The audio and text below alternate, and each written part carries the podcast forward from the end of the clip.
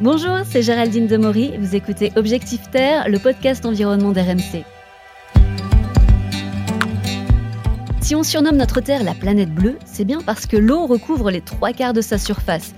Difficile alors d'imaginer que cette eau si présente, si visible, pourrait un jour manquer. Et pourtant, nous sommes en train de vivre en France la pire sécheresse de notre histoire. On a tous vu passer les images des rivières à sec cet été. Plus de 100 communes se sont retrouvées privées d'eau potable et ont dû être approvisionnées par camions-citernes. Alors on commence à réaliser que même en France, le robinet pourrait s'arrêter de couler. Et si on regarde un petit peu au-delà de nos frontières, on se rend compte que l'accès à l'eau potable est un des principaux problèmes dans le monde. C'est même parfois un motif de guerre.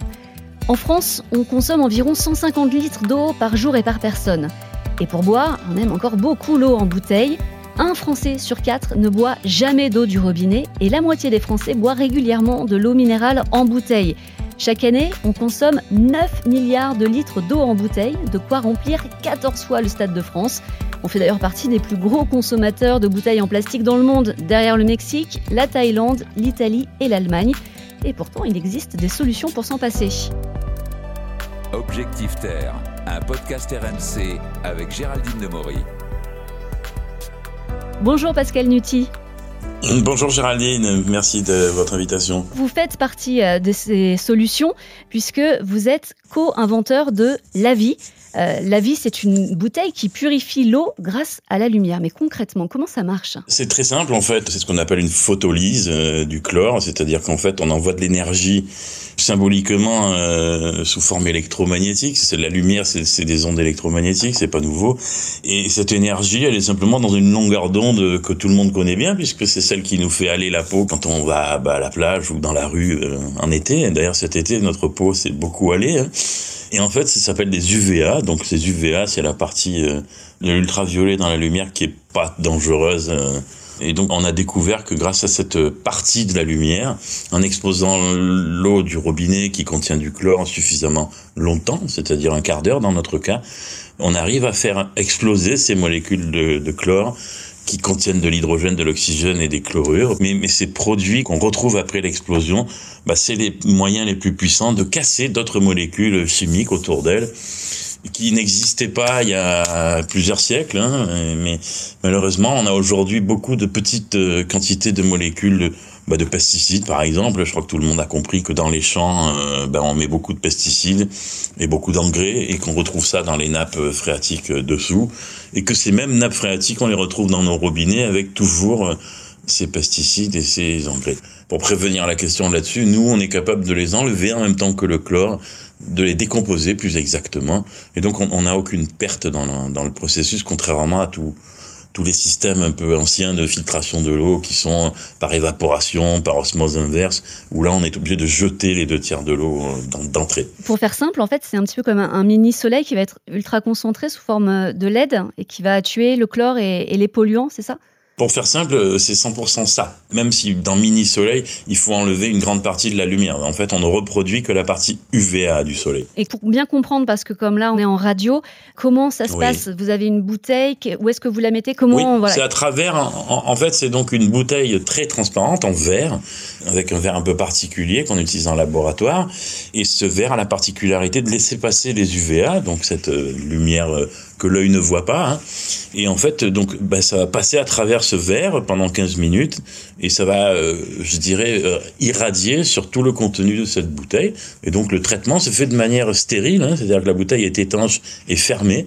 Et, donc, même s'il y avait des bactéries au début, bah, il n'y en aura plus à la fin et elles pourront pas revenir dans la bouteille puisqu'elle va rester fermée jusqu'à ce que vous la consommiez. Donc c'est la grosse différence, par exemple, avec une carafe filtrante où le, produit n'est jamais étanche. Donc en fait, pendant que bah, elle est dans le frigo ou pendant qu'elle est sur la table, elle va reprendre de l'air, des bactéries et elle va se recontaminer. Nous, en fait, on fait un produit que vous pouvez conserver euh, des siècles, j'ai envie de dire, euh, une fois traité. Mais alors, donc on prend l'eau du robinet de base, euh, mais en France, en France, l'eau du robinet elle est bonne, elle est ultra contrôlée, elle est euh, considérée comme en tout cas de bonne qualité selon euh, les critères de l'OMS. Donc est-ce que c'est pas un petit peu un gadget? Alors oui, elle est ultra contrôlée. Pour reprendre vos termes concernant les critères de l'OMS, les critères de l'OMS, ils ont leur âge et, et ils sont mondiaux. Et il faut bien comprendre que la différence des qualités de l'eau entre un pays d'Afrique centrale euh, et la Suisse ou la France, euh, c'est pas possible de faire un référent qualité qui fonctionne de partout. Les problèmes, euh, par exemple, de l'Afrique que je viens de citer, ce sera plutôt dans le virus, bactéries, de manière très importante. Nous, en, France, on n'en a pas du tout de virus et de bactéries, ou alors de manière exceptionnelle et, et c'est corrigé immédiatement.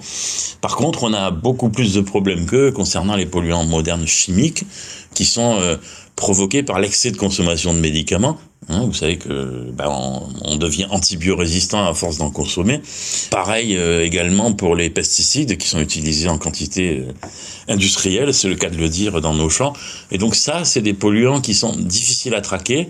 Et par exemple, l'OMS n'a jamais statué sur ce qu'on appelle leur effet cocktail, sachant que les scientifiques savent tous que la dose fait le poison, sauf que dans le cas où on mélange plusieurs polluants à la fois, toujours en quantité infinitésimale, mais on ne sait pas du tout ce que ça provoque et on se doute que ça provoque des choses très dangereuses.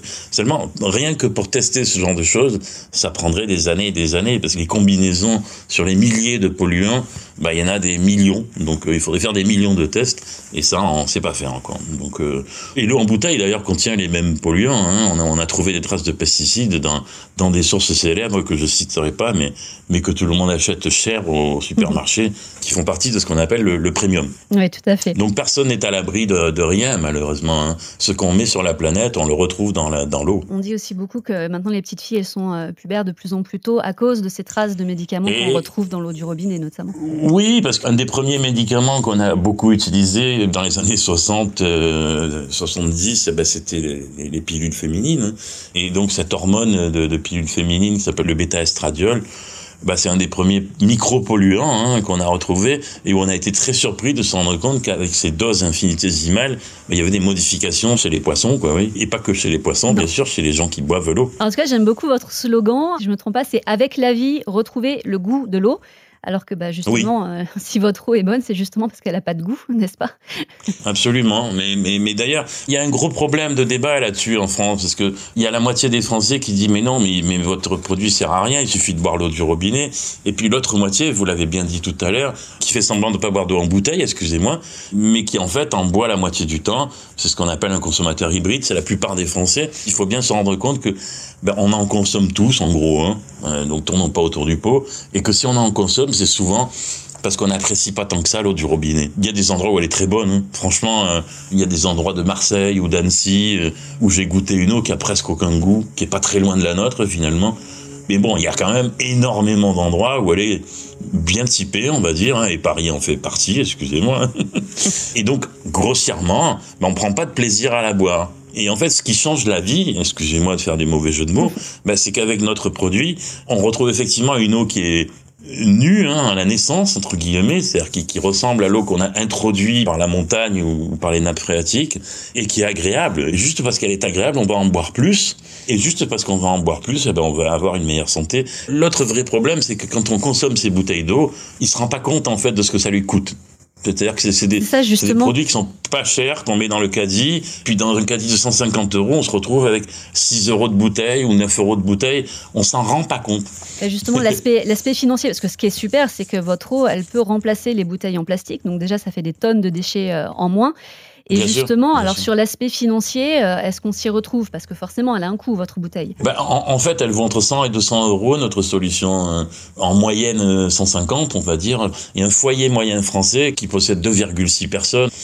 Euh, bah, lui, dépense environ 350 euros par an. donc entre 6 mois, un an, en tout cas, c'est rentable. Quoi. Oui, ça se rentabilise très vite, en tout cas, dans l'année. Et donc, c'est pas un problème d'argent. Et pourtant, c'est la première chose que voient les gens, parce que le référentiel dans leur tête, c'est qu'ils se disent Ah, mais une carafe filtrante, ça vaut 30 euros. Oui, c'est pas, pas du tout le même objet. Et dans tous les cas, il faut rajouter 6 euros de filtre tous les mois. Donc, ça n'a rien à voir. Surtout qu'en plus, il n'y a pas d'entretien, je crois, sur vos bouteilles. Non, il n'y a pas d'entretien et c'est prévu pour durer des années. C'est-à-dire qu'il n'y a pas d'obsolescence programmée chez nous, bien au contraire. Et puis, euh, je crois que votre innovation aussi a été primée au, CES de Las Vegas. Déjà, bravo, c'est quand même pas rien. J'imagine que ça, ouvre quand même quelques portes. Ça nous a permis, par exemple, de signer en, la première année, c'était en, en janvier 2018, de signer avec le groupe Boulanger, qui nous a distribué quelques mois plus tard, euh, et qui nous a permis d'avoir une enseigne physique tout de suite. C'est important pour gagner du temps et pour rassurer, surtout sur un pays où on a un peu peur de l'innovation, hein, un peu peur du nouveau, bah une enseigne physique qui, qui, a une réputation, ça permet quand même d'aller plus vite, d'arriver à convaincre plus facilement. Alors en France, on l'a vu, votre innovation, elle peut permettre d'économiser donc des déchets plastiques, d'avoir une eau pure. Mais ça pourrait aussi révolutionner l'accès à l'eau potable dans le monde. Il faut rappeler quand même qu'il y a une personne sur trois qui n'a pas accès à l'eau salubre. Alors en quoi cette innovation pourrait aider euh, dans les pays les plus défavorisés? Bah, en fait, on a mis au point une autre solution qui fonctionne euh, au soleil. Et en fait, cette solution-là, elle pourrait être utilisée dans les villages euh, un peu de partout dans le monde où la pollution chimique est venue. Euh, et en ajoutant juste une goutte de chlore avec une pipette d'eau de javel, plus exactement, bah, on arrive à la fois à leur garantir une qualité totale au niveau virus et bactéries, bactériologiques, et à la fois à casser ces, ces polluants qui sont hyper dangereux et qui sont là-bas des doses euh, qui sont vérifiées par personne. Après, on cherche un peu de d'aide pour arriver à atteindre ces pays en, en développement. On a fait une mission au Togo cet été tout est compliqué parce que chaque fois les problèmes dans l'eau sont différents. Il faut régler d'autres problèmes qui sont pas des problèmes chimiques, mais qui peuvent être des problèmes de, de pollution par métaux lourds ou des tas de trucs on a besoin de, à la fois de bras, de tête et d'argent pour lancer euh, une fondation pour disséminer en fait ce, procédé qui est très simple, mais il faut quand même la science de l'eau pour l'accompagner. Bah, merci beaucoup, Monsieur Nuti. En tout cas, c'est vraiment le genre d'innovation qui donne de l'espoir. Hein. Merci, Géraldine.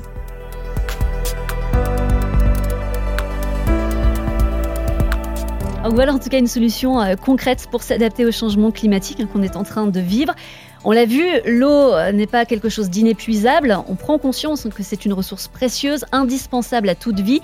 D'ici 2025, près de 2 milliards de personnes vivront dans des zones de pénurie d'eau. C'est dans seulement 3 ans, hein, selon les récents rapports du GIEC. D'où l'importance de faire attention à notre consommation. Ah, on commence à bien connaître tous les petits gestes à faire pour économiser l'eau.